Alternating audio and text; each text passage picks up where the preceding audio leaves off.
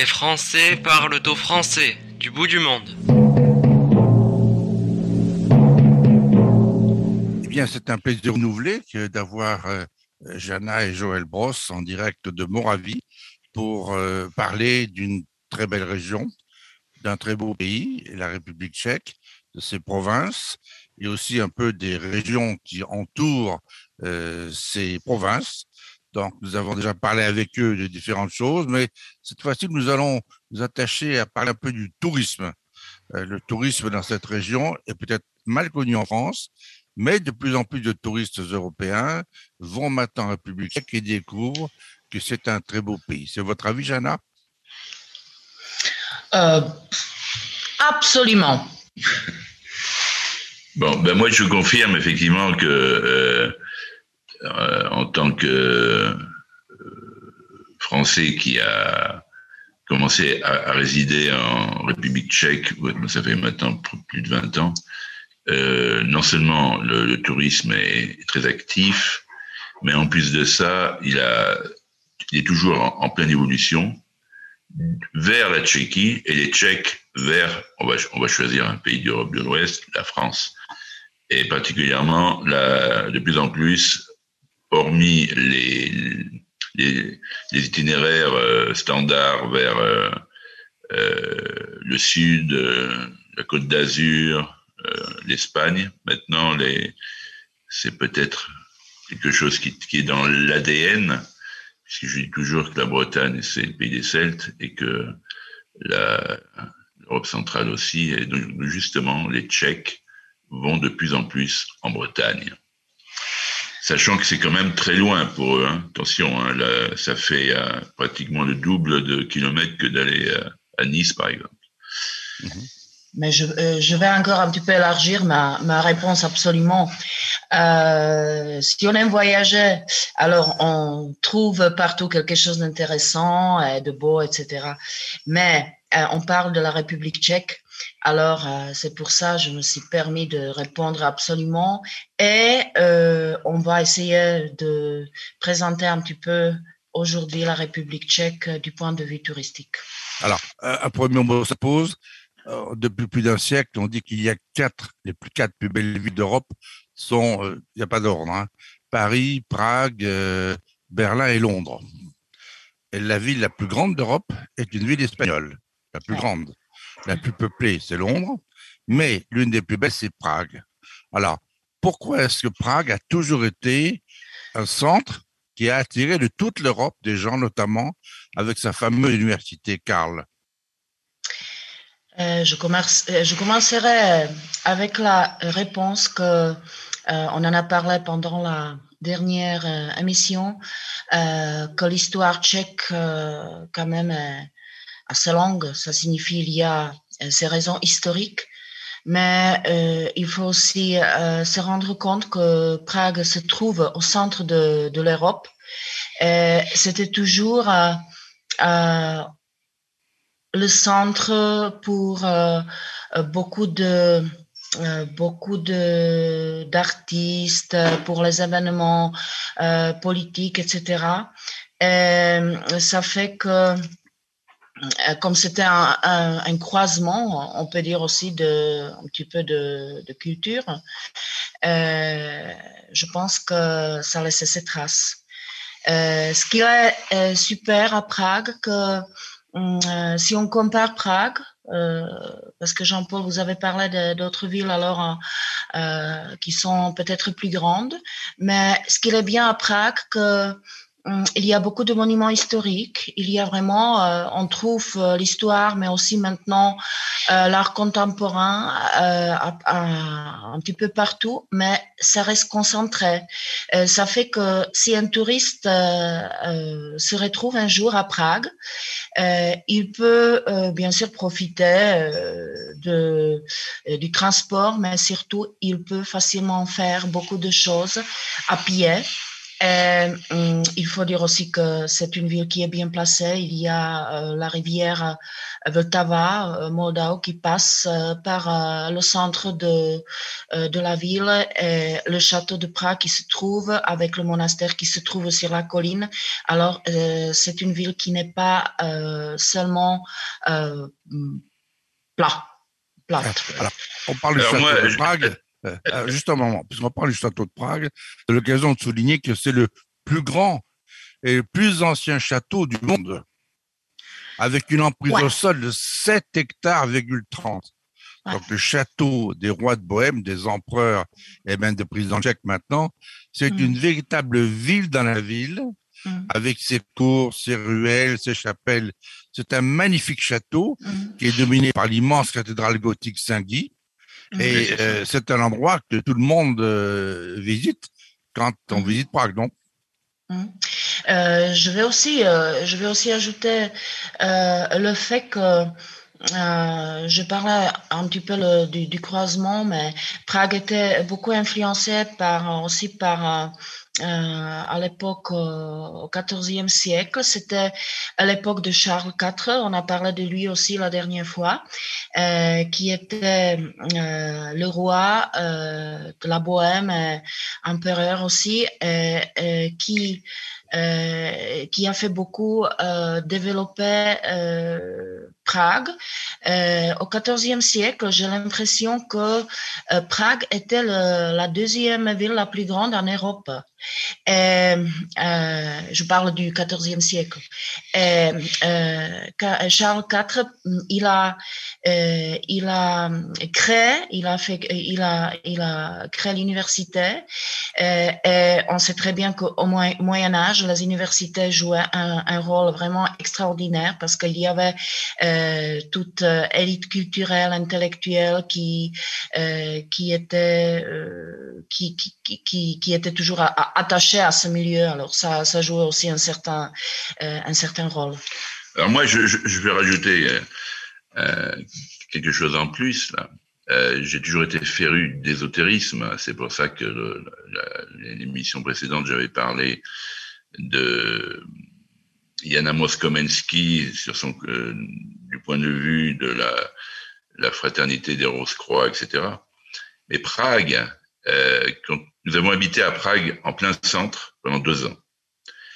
Et ce qui est intéressant à Prague, c'est qu'il y a de nombreuses euh, petites librairies qui traitent de l'ésotérisme et justement qui expliquent pourquoi Prague et Prague. Et pourquoi c'est euh, une ville avec tant de clochers et, qui explique que si l'on veut connaître Prague, il faut se promener et lever la tête.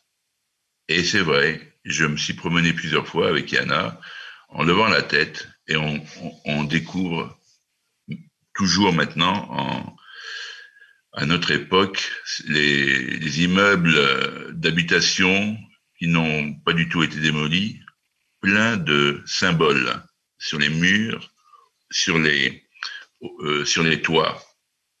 Euh, ce sont des, des symboles euh, typiquement des symboles ésotériques. Et on dit que, alors Prague, qu'est-ce que ça veut dire Prague? Prague, ça veut dire c'est le seuil. Alors, il y a, j'avais découvert à, l'époque une carte qui montrait que Prague était devenait était le centre de l'Europe avec euh, avec comme euh, tout le monde le sait, c'est toujours à la base de triangle avec euh, Paris, Berlin, Oslo et enfin il y a toute une, architecture, euh, une géométrie qui montre Prague au centre. Alors ça, ça m'avait assez impressionné. Euh, mais pas longtemps parce que là c'est pour euh, euh, changer un petit peu de, de, ton. Nous avons vécu deux ans en plein centre de Prague et c'est très difficile parce que c'est très bruyant et toutes les nuits il y a des, des gens qui, qui, qui, se baladent. Enfin voilà. Et donc pour revenir à, à, à Charles IV, dont vient de, de parler Yana, Charles IV a créé l'université Charles, mais aussi c'est le début de notre de notre petite euh, de, comment est-ce qu'on va appeler ça de, notre, de, nos précisions sur le, tourisme, il a fait bâtir le château Karlstein. Euh, je vais encore ajouter seulement, je peux, ah si je peux t'interrompre un petit peu. Euh, notre émission, euh, c'est pas l'émission seulement, euh, c'est pas l'émission qui concerne seulement Prague, mais euh, il est vrai que Prague, c'est une ville où on sent quand même, c'est une ville qui a son âme. Et magique, on peut dire. Il y a beaucoup de magie euh, ce qu'on ressent dans les petites ruelles au centre de Prague, des petits coins vraiment historiques, très très pittoresques. Ça, je peux vraiment recommander à tous ceux qui connaissent pas encore Prague. Euh, on a parlé de Charles IV qui a joué un grand rôle pour euh, l'histoire de la Bohème et de l'Europe aussi. Mais euh, je, je peux je peux aussi mentionner l'empereur autrichien Rudolf, euh, qui, euh, qui a choisi euh, son siège royal euh, à Prague. Euh, C'était pas à Vienne à l'époque. Et à Prague, il, il avait, hum, il était très intéressé par euh, tout ce qui était ésotérique. Alors, il a fait venir euh, des, euh, des, des, hommes, des personnages à Prague, des astronomes, des astrologues, des, par exemple, alchimistes. oui, des alchimistes. si on visite le château de Prague, on va trouver une petite ruelle qui c'est vraiment très très joli où il y a des petites maisons mais qui ont seulement quelques euh, quelques petites mètres carrés euh, qui sont en toutes couleurs. Euh, ça s'appelle la ruelle d'or. Ah, je me souviens. Et, ah, oui. où il, il, était hébergé tous ces alchimistes qui cherchaient par exemple l'élixir de vie, l'or, des choses incroyables. il adorait cet empereur, il adorait aussi l'art, la peinture et tout ça. Alors c'était aussi à cette époque-là que Prague, les collections artistiques étaient aussi beaucoup, beaucoup enrichies. Ah. Mais voilà, c'est euh, en bref. Euh, bienvenue à Prague. Bienvenue à Prague et déjà d'emblée, euh, on montre que il y aura du tourisme à la fois euh, intellectuel, du tourisme de, de visite, de, et justement, maintenant, nous allons passer au château. Hein, euh, Karlstein, peut-être, euh, si, euh, Oui, peut-être un dernier mot, Joël, pour avant de parler du château de Karlstein. Euh, peut dire que ce qui participe, je reprendrai le mot de Jana qui parlait de magie, cette magie de Prague, c'est qu'il y a une sorte de savant mélange de gothique flamboyant dans le château de Prague. La Salvadisas, par exemple. un mélange de Renaissance aussi. Là, on peut prendre de Palais Rosenberg de romans et de baroque, avec l'exemple de la basilique Saint-Georges. Et comme tout château a son trésor, il faut bien sûr se dénicher celui-ci dans la galerie de peinture du château. Des œuvres de Titien, du Tintoret, de Lucas, Granac et Rubens. C'est un château absolument magnifique en plein centre-ville. Encore une fois, le plus grand château d'Europe. Voilà maintenant, d'accord Allons maintenant vers Castagne, qui ressemble un peu, en France, au château en Alsace de Haut-Königsbourg. C'est un château fort qui domine superbement la magnifique forêt euh, à 37 km de proche, je pense. donc, on dit, se mérite. Alors, mérite parce que pour y accéder, ah, il faut faire deux kilomètres à pied, n'est-ce pas? Euh, En plat ou il faut monter? Il faut monter. Ah oui, parce que en général, tous les châteaux forts, j'ai remarqué depuis longtemps, à chaque fois qu'on va visiter, euh, moi je me prépare avec le sac à dos, parce qu'à chaque fois il faut monter. Hein. C'est euh, normal. Hein. Mais, euh, on a parlé, on a parlé encore de Prague, de la magie, etc. il faut pas, il faut pas oublier aussi Jean. oui, non, pas Jean, Jean Hus. je voulais dire que euh, nous avons parlé de beaucoup de styles. Euh, c'est vraiment, c'est un mélange de styles euh, incroyable. Il y a beaucoup de monuments baroques, etc., etc. Mais il faut pas oublier aussi le XXe siècle. il y a vraiment de, des bâtiments très très intéressant de l'art nouveau. Et là, j'aimerais bien euh, rappeler le nom Alphonse Mucha, ça se prononce euh, en français Mucha, ouais. en tchèque, euh, qui est sûrement connu aussi pour les Français, pour tous les Français. Et le deuxième nom que je veux mentionner, si on avait parlé de la magie de Prague, c'est Franz Kafka. Euh, parce que euh, je pense que le nom de Kafka est très connu. Euh, c'est lui qui, euh, des premiers qui apporte euh, euh, des motifs de l'absurdité dans la littérature, etc. Et, il y a au XXe siècle, finalement, c'était entre deux guerres, il y avait un cercle des écrivains qui qui, qui, qui, qui, parlaient qui écrivait en allemand, euh, c'était surtout Franz Kafka, et qui est étroitement lié avec Prague. Et c'est pour ça, au centre de Prague, il y a aussi euh, pas mal de euh, d'endroits euh, qui rappellent euh, cette euh, personnalité. Il y a même une statue de Kafka ouais, beaucoup qui a été a... érigée en. C'était quelle Puisque j'avais été invité, là, c'était ouais, en 2003. Il y en a maintenant plusieurs. Ouais. Bon. Euh, Revenons à Karlstein. Karlstein. Oui, alors là, euh, vous avez parlé des, des différents styles euh, d'architecture, effectivement.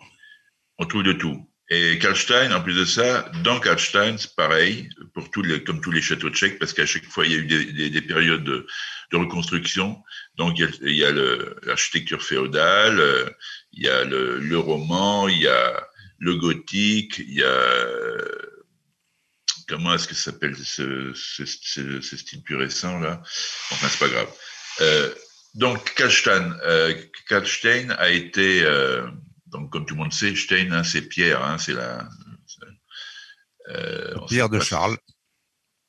Ouais, la pierre de Charles. Et d'ailleurs, de nombreux châteaux se, se, se terminent par Stein.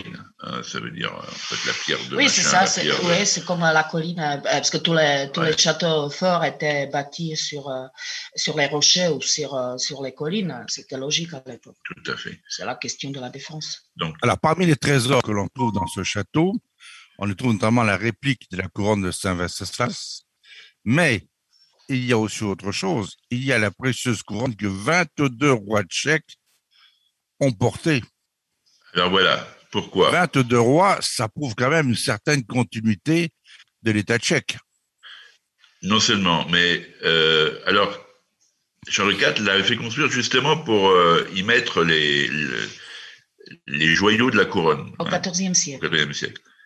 En fait, ils étaient restés à Prague, mais lorsqu'il y a eu ce dont on a parlé, la, nous avons parlé la dernière fois, à savoir la, la bataille de la Montagne Blanche, c'est-à-dire euh, les protestants contre les, les catholiques, euh, tous ces joyaux ont été justement, euh, pour, pendant, pour 200 ans d'ailleurs, euh, envoyés justement au château de Karlstein.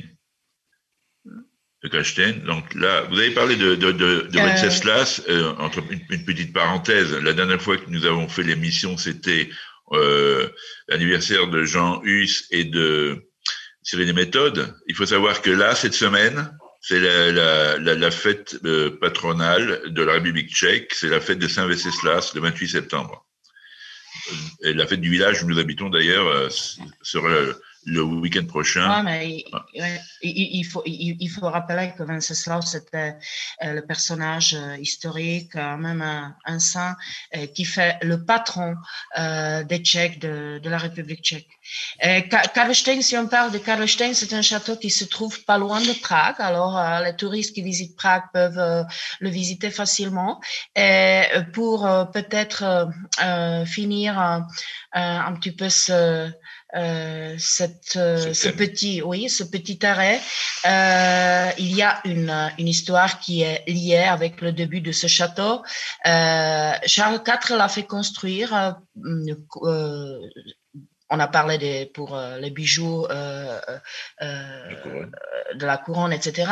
Mais euh, dans son plan, c'était, je pense que c'est une idée qui, euh, qui euh, un petit peu ironiquement dit, euh, peut être très intéressant maintenant au 21e, 21e siècle. Il a, il a fait construire avec l'idée que euh, le château sera accessible seulement aux hommes, qu'il sera interdit aux femmes.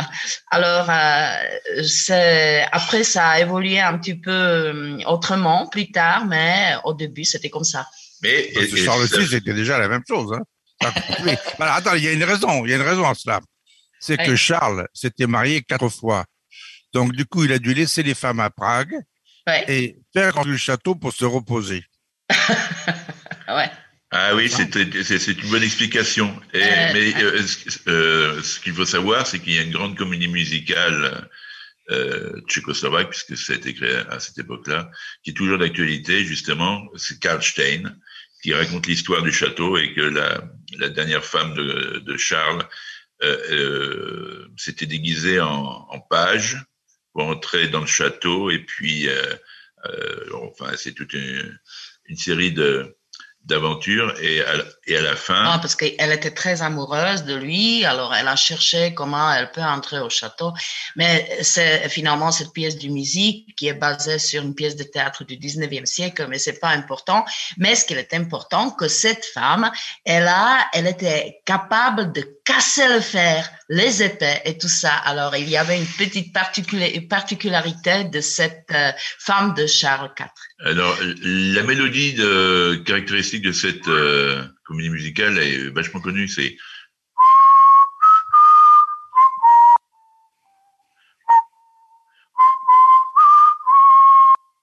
Je pense que même en France, on connaît. On a déjà entendu cette, cette, cette, mélodie. Enfin, moi, je la connaissais déjà. Euh, D'ailleurs, ben là, on commence, on continue à parler de tourisme et, et de la culture. Euh, il faut savoir que pendant toute ma carrière, toutes mes épreuves, je les ai passées en écoutant. Je ne savais pas à l'époque. Pour ça, je pense que j'avais quelque chose avec la, la, la Tchéquie, la Tchécoslovaquie, avec euh, la, ma vlast, ma patrie de, Smetana, de Bjedjir Smetana. Euh, je préparais tous mes examens avec cette musique à fond.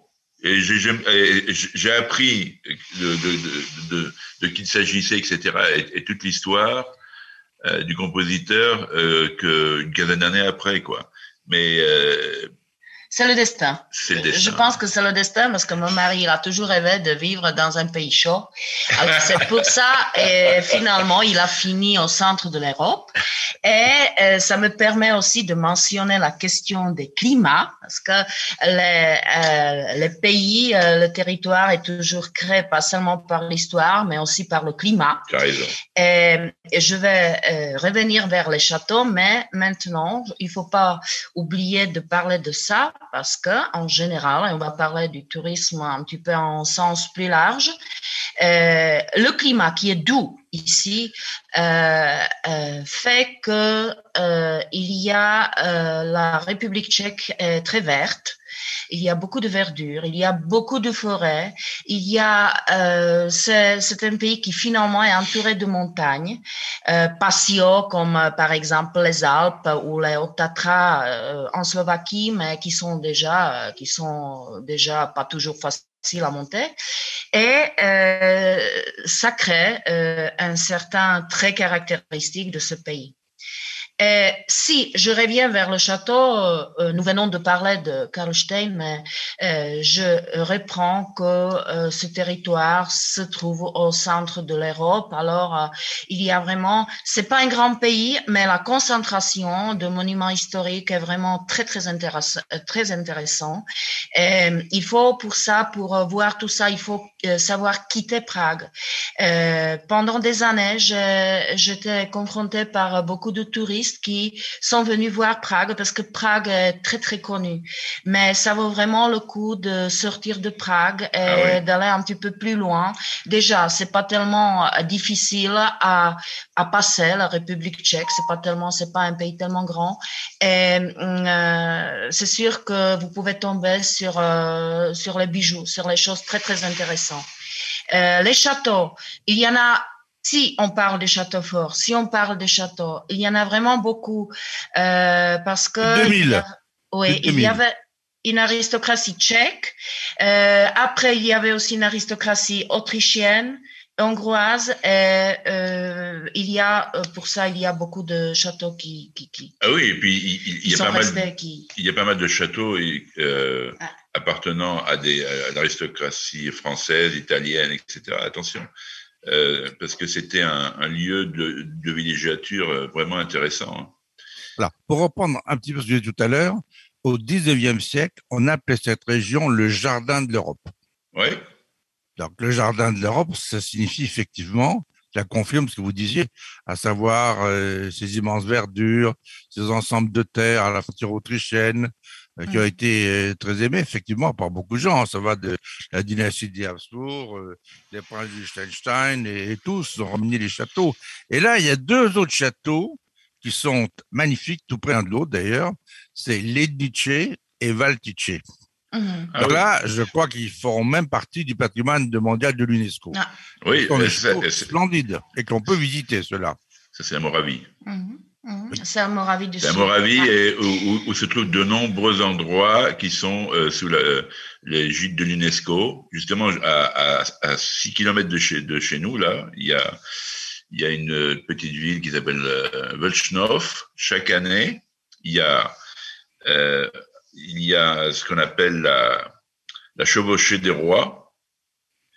Euh, c'est quelque chose qu'il faut voir. Il faut voir au, au- au moins une fois. C'est exactement les mêmes dates que le, le pèlerinage de, de Sainte-Marie de la Mer.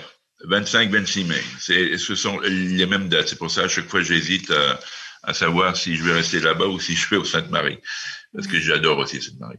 Et donc, on, va, on va parler des traditions. ah, mais justement, Ouais, attends, mais, mais- et ouais. justement, euh, il y a, alors c'est plein de, de, Après, de costumes colorés, de danse, de chants, etc. Et ce sont, en fait, il y en a, va le préciser, hein, de, de, de, de quoi il s'agit. Hein, c'est un, un, un, un jeune roi qui est déguisé en, en fille et qui, à qui on met quelque chose dans la bouche pour ne pas qu'il parle, euh, pour pas que l'on voit que c'est un homme et qui est entouré par euh, d'autres, par des, des gardes de, de protection. Et surtout, alors il y a aussi euh, la veille de cette euh, de cette fête, il y a toute un- une soirée de danse et il y a une danse euh, qui euh, c'est une danse de solitaire, c'est-à-dire la, personne est seule et elle, montre qu'elle ne veut pas être enrôlée dans l'armée autrichienne. Euh, je vais. euh, tu peux préciser le nom de la danse parce que je, je, je prononce toujours très mal ce truc-là. Verbung. Verbund. Verbunk. Verbunk. C'est aussi une danse qui a été, euh, qui est maintenant entrée à, à l'UNESCO. Euh, Ah, ce qui fait le charme quand même euh, de ces châteaux, ce sont dit tout à l'heure sur Prague, c'est qu'on trouve tous les styles. Les Nietzsche, par exemple, c'est le style néo-gothique Tudor.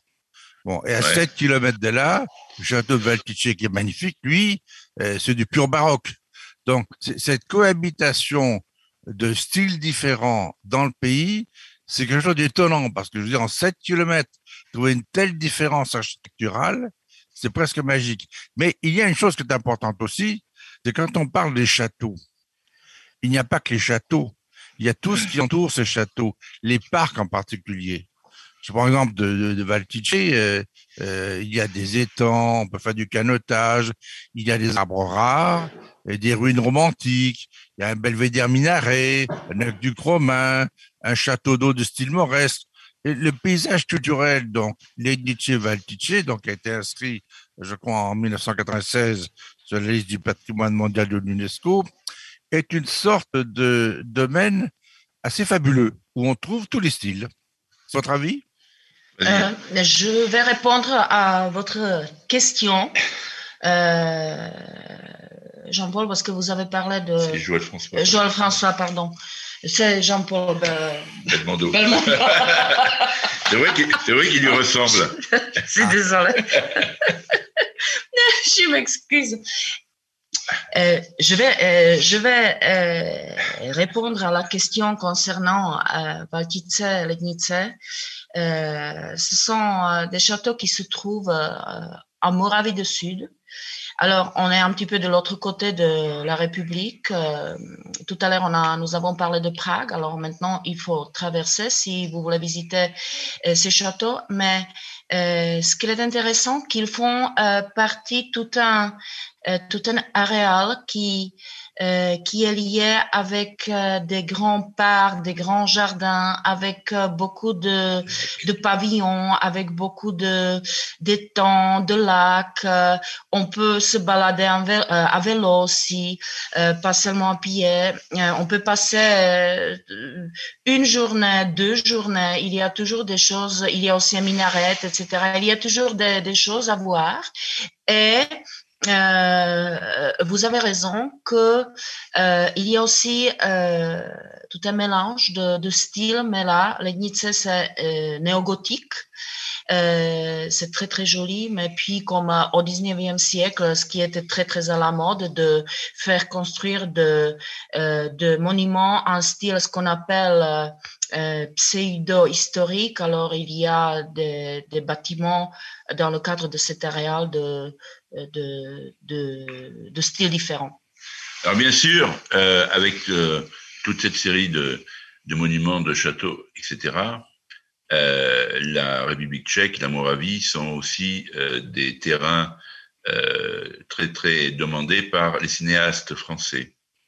De, nombreux films d'ailleurs sont tournés euh, soit à Prague, soit dans d'autres villes, donc euh, pas loin de chez nous encore en Moravie, Kromiejish, où il y a aussi un château, euh, jardin, etc et dont les rues rappellent un peu les, les rues de Prague, euh, donc euh, des, des, rues de. Ah oui. Alors maintenant, il faut ah. pas qu'on oublie que euh, Kromiejish, c'est une ville qui euh, qui servait aussi au tournage du film de Milo, Milos Forman, Amadeus. Amadeus et à beaucoup d'autres films parce que c'est pas seulement Prague qui a des ruelles historiques, c'est pas seulement Prague où on peut trouver des coins euh, Magique. vraiment magiques. Euh, alors, euh, en, en, ce qui concerne les châteaux et, et, les ruelles, on vient de passer à Moravie du Sud, mais il faut aussi parler de la Bohème du Sud, euh, où il y a beaucoup de châteaux, beaucoup de châteaux. Et ce qui crée, euh, ce qui est caractéristique pour la Bohème du Sud, c'est un réseau d'étangs. Euh, qui ont été créés par euh, l'aristocratie tchèque qui s'appelait euh, Rosenberg, euh, qui, qui, ont fait, fait créer à l'époque tout un réseau. Et ce qui est très intéressant, peut-être ça va intéresser les Français, que ils ont créé la, tradition de l'élevage des carpes.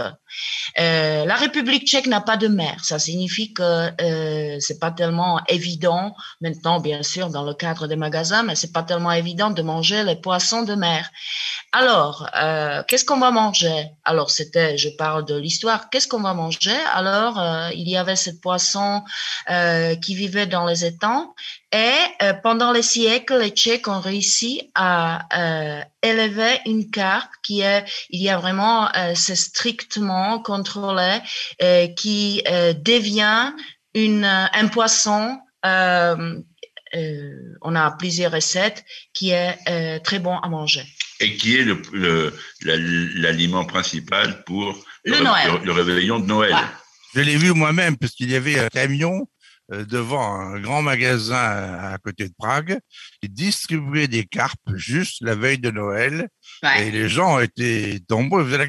On n'a pas oublié quelque chose là quand on parle des merveilles de la région, parce que quand même, on parle de très beaux châteaux, on parle d'une très belle nature, mais on n'a pas oublié quelque chose? À ma connaissance, les Tchèques ne sont pas des spécialistes de l'eau minérale.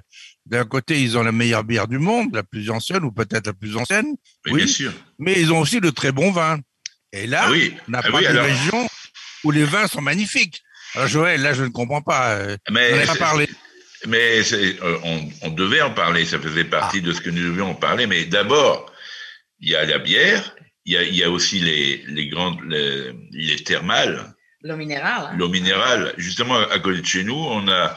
Lorsque, lorsque nous sommes installés ici, Yana elle me dit euh, ça va, euh, tu penses que tu pourras y vivre? Parce que euh, j'ai toujours été, moi je suis né au Congo, etc.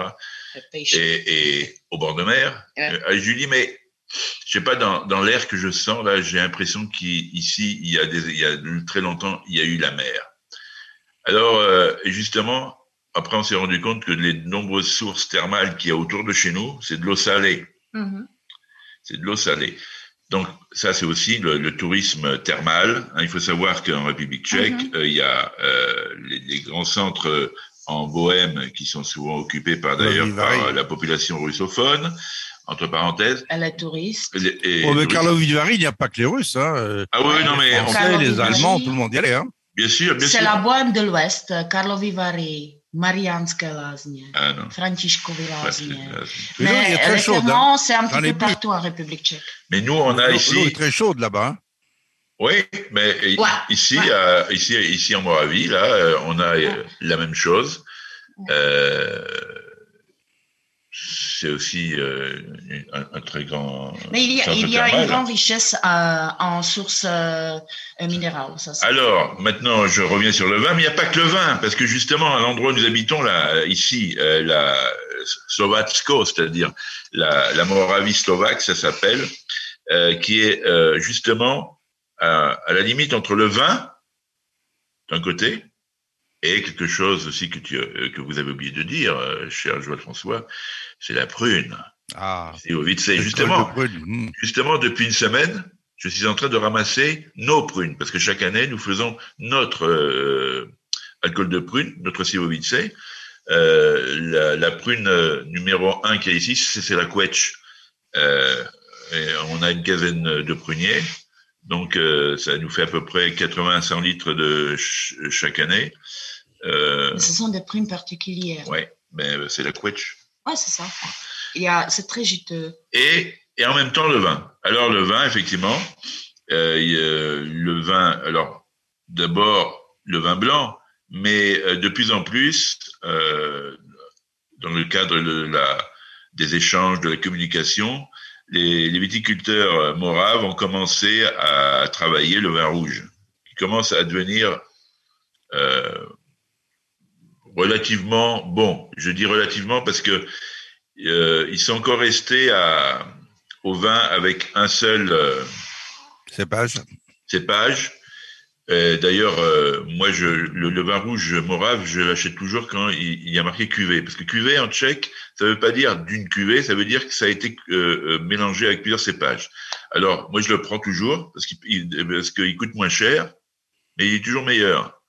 Et maintenant, de plus en plus, euh, ils commencent à s'intéresser à les, les, les, bons viticulteurs commencent à s'intéresser au mélange des cépages.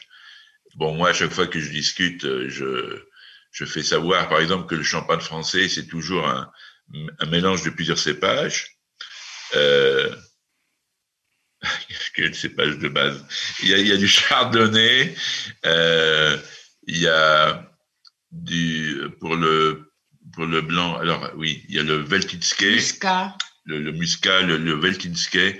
À Valtice, justement, il y a, euh, pas loin, il y a le, le cépage qui s'appelle le Palava.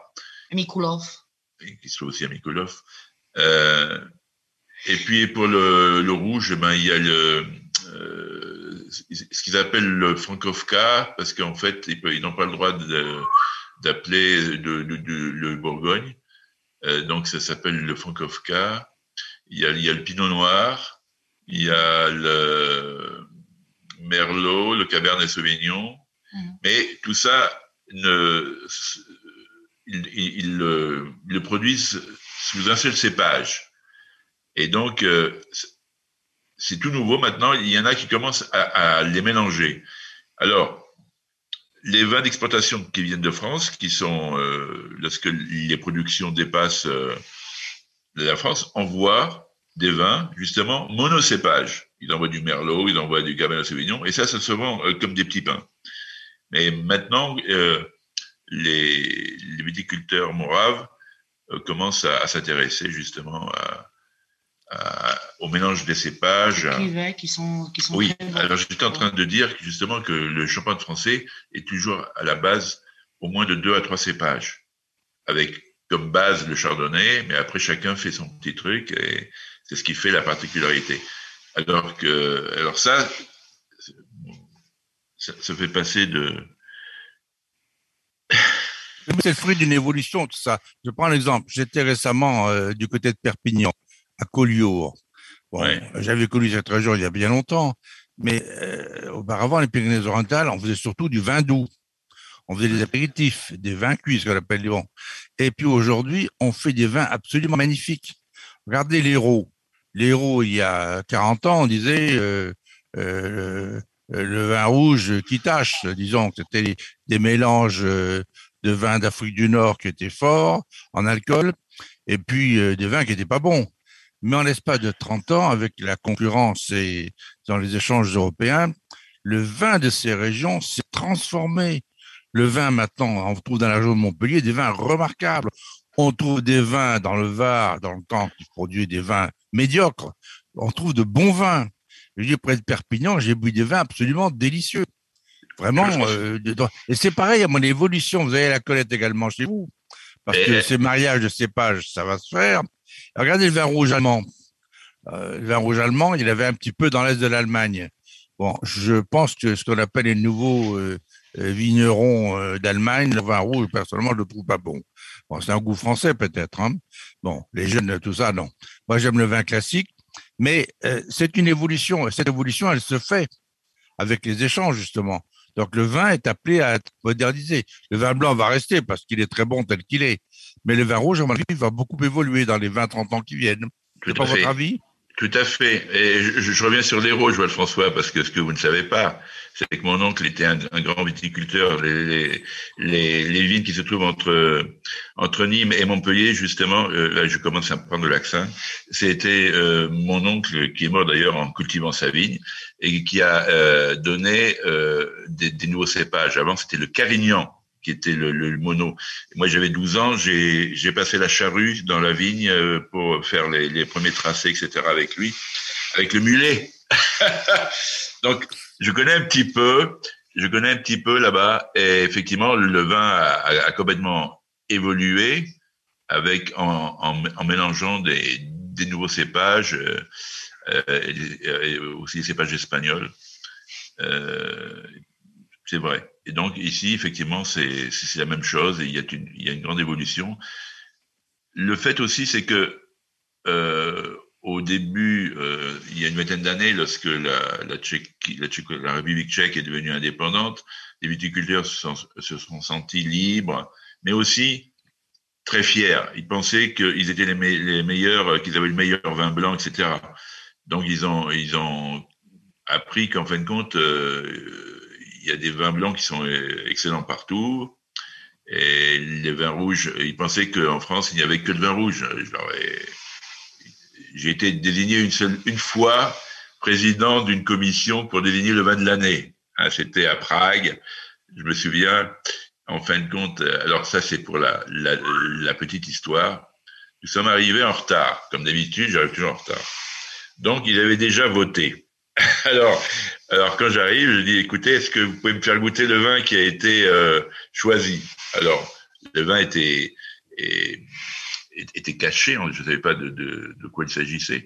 Alors, je goûte et je dis, histoire, parce que j'ai toujours un, un, un côté euh, humoristique, je dis, je ne sais pas si ce vin est vraiment du vin tchèque. J'ai l'impression qu'il y a un mélange avec un vin étranger.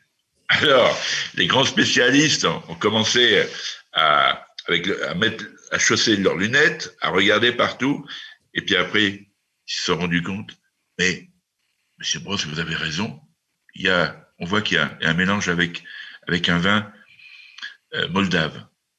Alors, le pauvre vin était annulé. Et, Ouais, mais et, avec Yana, on, on, on s'est éclipsé parce qu'ils commençaient tous à se disputer pour, euh, parce que c'était c'était quand même une, une grosse affaire. Hein. non, mais il faut ajouter quand même Et que je ne donne pas le nom de. Euh, Non, non, non, bien sûr que non. mais que euh, celui qui, qui produisait ce vin, il, était, il, a, il a investi en terrain en Moldavie alors, euh, c'était euh, c'était finalement sa production, mais après, euh, ça faisait aussi la partie de l'évolution, l'évolution de comment, qu'est-ce qu'il faut écrire sur les étiquettes, etc. Ça signifie par exemple aussi pays d'origine où le vin a été cultivé, etc. Alors normalement, maintenant, on trouve tout, mais il il devait écrire que c'est mon vin, mais euh, qui était euh, cultivé en, en Moldavie. Euh, pour que je fasse un petit, un petit bilan, un petit synthèse, ceux qui veulent goûter, qui veulent visiter les régions vinicoles ou de vin, euh, il y a une partie qui n'est pas loin de Prague, autour de Miani, ah, oui. euh, qui est très très ancienne.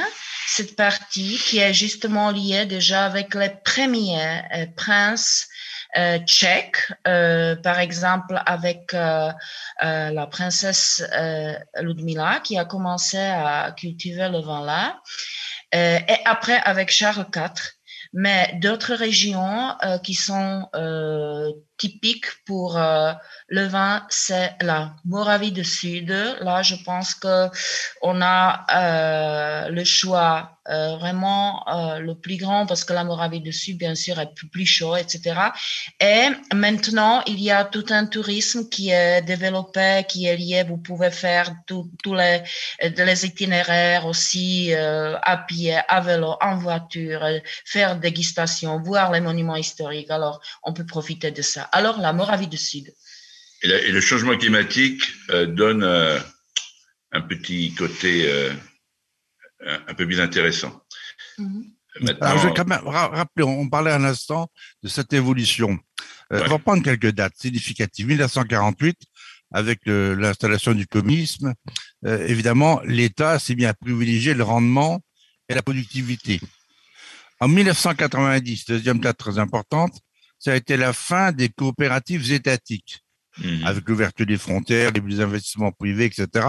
Donc, ça a donné ainsi accès à des technologies nouvelles et surtout à une augmentation très nette de la qualité des vins tchèques. Tout à fait. deuxième date 90, après 2004, entrée de la République tchèque de l'Union européenne, avec l'adoption d'une législation vitivinicole conforme aux standards européens, bien sûr, mais aussi l'arrêt de l'extension des surfaces de production.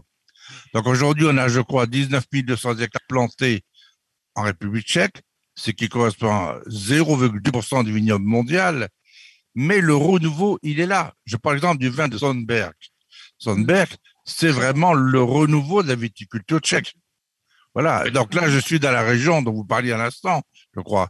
Il n'y a que 45 hectares de vignes, mm. mais cette vigne, ces vins sont absolument prodigieux. Et là, on retrouve, si vous disiez, on retrouve du chardonnay, du palava, du muscat de Moravie. Hein, le sol de l'Eus et de Calcaire sont très, très propices pour cela. Et donc, on a une qualité de vin blanc qui est absolument remarquable. Donc le vin rouge, ça va prendre du temps parce qu'il y a aussi des évolutions.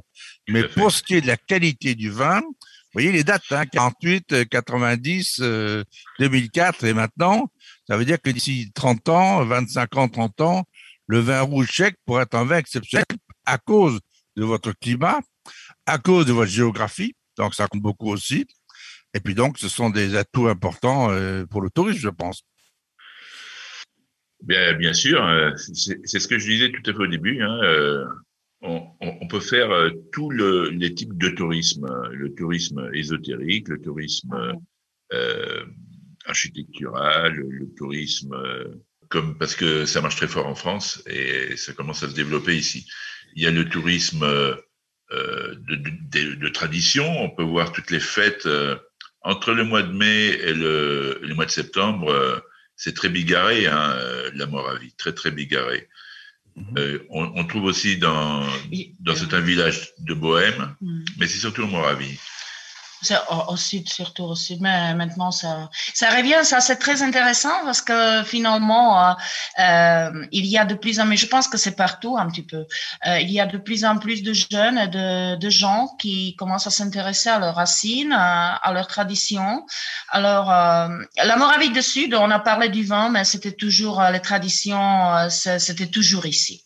Les gens sont aussi beaucoup plus pratiquants, beaucoup plus euh, traditionnels, etc. Mais maintenant, euh, il y a d'autres régions en République tchèque mm, qui euh, qui qui, qui euh, reviennent aux traditions. Alors, on peut voir aussi euh, des choses intéressantes, des traditions liées avec agro-tourisme. Alors ça, euh, c'est aussi, ça fait partie du tourisme moderne, euh, de visiter des, des, des, fermes, de, euh, de vivre de la façon un petit peu plus écologique, voir les élevages, mais on connaît ça en France aussi. Mais ça, c'est très à la mode. Ah, nous avons oublié de parler justement, Moravie, de Jutkova. Euh, ah voilà, oui. Les déesses de. En Moravie, de celle de l'Est, euh, plutôt on habite, euh, on habite euh, il y a un endroit, nous avons parlé de la magie euh, liée avec Prague, mais il y a d'autres d'autres endroits magiques, je dirais. Il y a un endroit qui est presque à la frontière slovaque, qui s'appelle Jitkova. Il y a aussi un roman qui traite l'histoire de cet endroit qui qui qui est sorti il y a une dizaine d'années, je crois, et qui est, qui est devenu très, très connu, qui est déjà traduit en beaucoup de langues et qui traite euh, l'histoire des, euh, des, des, sorcières, euh, les déesses, pas sorcières, je dis sorcières positives, euh, les déesses qui, euh, qui vivaient dans un endroit qui n'était pas tellement bien accessible. Ça, euh, euh, ça, ça causait qu'il y avait toute, toute une magie, toute une euh, tradition, euh, connaissance de plantes, euh, etc., qui, qui sont restées jusqu'à la fin du XXe siècle. C'était, c'était très intéressant parce que c'était des cultes qui, ailleurs, ont disparu, par exemple, euh, pendant des siècles, mais ici c'était conservé. Ici, ça disparu finalement avec le communisme parce que les communistes n'étaient pas n'étaient pas euh, pour euh, ce, type de magie. Très intéressant cette histoire, mais c'est un petit peu, il faut approfondir. Je n'ai pas le temps de, l'expliquer, de dire un, peu en plus, mais euh, ce que je vais encore ajouter, parce que c'est lié avec, euh, euh, par exemple, la Moravie de l'Est, c'est est très connue pour sa richesse botanique. Et, ce sont des endroits, il y a des parcs nationaux, etc., où on peut trouver des prés pleins d'orchidées. Et on dit que ce sont des prés d'orchidées les plus grands en Europe euh, centrale et euh, euh, ça vaut le coup de, aussi de, de visiter ça. Je, je, rajoute très très vite un, un petit mot sur Jitkov, Jitkova. D'ailleurs, c'est un endroit où nous allons de temps en temps pour nous reposer. Nous y étions il y a, il y a, il y a un mois, même pas. Hein. Euh, ça se trouve à 15 km de chez nous. C'est, c'est comment ça fait toujours partie, parce que comme l'endroit où nous habitons, de ce qu'on appelle les, les Carpates blanches. Mais là, c'est, c'est commence déjà à être de, de l'ordre de 800, 900 mètres. Et donc, euh, il n'y a, a, pas beaucoup de routes. C'est pour ça que ces femmes étaient obligées de, de vivre euh, en, en, en fait seules. Euh, et de connaître toutes les plantes euh, autour d'elle, puisqu'elle ne pouvaient pas se faire soigner ni quoi que ce soit. Et même maintenant, ceux, qui habitent là-bas, euh, c'est très très compliqué pour y aller. Par contre, euh, avec ce, ce, roman, il y a un tourisme qui s'est développé de façon euh, fulgurante. Mm-hmm. Et euh, maintenant, euh, il y a, les Pragois viennent en Moravie visiter Jitkova. Nous avons un, un ami là qui a rénové un, une, une, maison, ce qu'on appelle euh, à l'ancienne, rata, et avec euh, tous les motifs et les couleurs euh, de la région qui sont le bleu et, et le, il y a, il y a le bleu, blanc, blanc, et le bois. Et le bois. Ah, le, le matériel. Et donc, euh, c'est un endroit, euh, c'est une maison que nous louons de, de temps en temps, mais maintenant c'est très difficile. Il faut, il faut réserver presque un an et demi avant, parce que toutes les semaines sont prises par les, justement les, les Pragois pour euh, venir se reposer dans la région de Jitkova, des déesses de Jitkova. Ce roman a apparu, je crois, à peu près 2002 ou quelque chose comme ça. Jusqu'à ce moment-là, cet endroit était complètement oublié. Toutes les maisons étaient soit euh, il y avait les habitants euh, d'origine ou il y avait des maisons qui, qui ont été qui ont commencé à être complètement pourries parce que c'était très sauvage. Et c'était un livre qui a complètement changé cet endroit. Ce qui est, ce qui est intéressant, que pas tous les habitants, bien sûr, il y a un business qui se développe, mais pas tous les habitants euh, en sont d'accord et il y en a ceux qui supportent plus et qui, qui vendent leur maison parce qu'ils veulent disparaître. Le tourisme qui a marqué ce coin. Alors cet ami justement, il, il a, il il a rénové cette euh, une petite maison à côté où, où a vécu la dernière, soi-disant la dernière, parce Yes. que on, on sait que ça continue, la, la dernière déesse. Et donc il en a fait un musée. Alors non seulement il loue euh, une maison euh, qu'il a rénovée, mais en plus de ça, tous les jours, il a, il a quatre, euh, quatre visites par jour. Euh, et c'est limité à une vingtaine de personnes euh, qui n'ont pas le droit d'ailleurs de prendre des photos parce que pour ne pas abîmer. Et il, euh, il raconte l'histoire des déesses. Et en l'espace de 5-6 ans, depuis qu'on le connaît, là, il a, il a fait une fortune et c'est incroyable. Donc il y, a, il y a un tourisme qui s'est développé. Et ce qu'il faut savoir, je ne citerai pas le nom, il y a un grand acteur français, Ah oui, je pensais à ça. un grand acteur On va français. pas dire son nom. On va pas dire son nom, mais on, Pourquoi? on, on- on le devine. Comment? Pourquoi? Je sais pas. On peut le dire. pas, ben non, oui, parce que c'est sûr. c'est vis-à-vis de lui. Je sais Mais pas non. si, si on peut le dire parce que lui ne voulait pas que les gens le- qu'on le sache. Ouais. Il venait prendre ses vac- euh, il venait passer ses vacances dans cette région de Jitkova, dans une maison justement où il, il y avait euh, cette dernière euh, déesse. Et euh, d'ailleurs que si vous venez visiter, je vous montrerai où elle se trouve. Maintenant, il vit dans un autre pays. Hein. Euh, il- il- je sais pas si vous voyez qui, qui je veux dire. Et, euh, et donc, euh, il, il venait pendant à peu près dix ans, chaque année, en secret, pour euh, reprendre de l'énergie dans cette région. Hmm, Je crois que je commence à penser euh, à quelqu'un.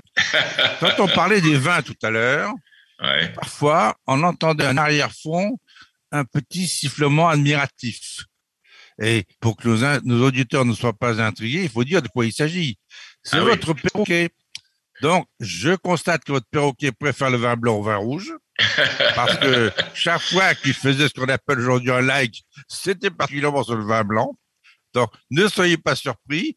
Quand on parle du tourisme, il est moins intéressé, manifestement. Mais quand on parle du bon vin blanc, là, tout de suite, euh, on l'entend. Attendez, juste pour terminer, là, Yana est en train de me faire lire une information tout à fait nouvelle sur Internet. Qui vient de sortir, Qui vient de sortir. à, à 8h38 euh, minutes. Prague Euh, a été, Selon euh, le magazine Time Out, euh, Prague est devenue, je sais pas, je, je vois- élue est élue comme euh, la plus belle ville. ville de la planète. Eh bien, il nous reste à vous remercier, Joël et Jana.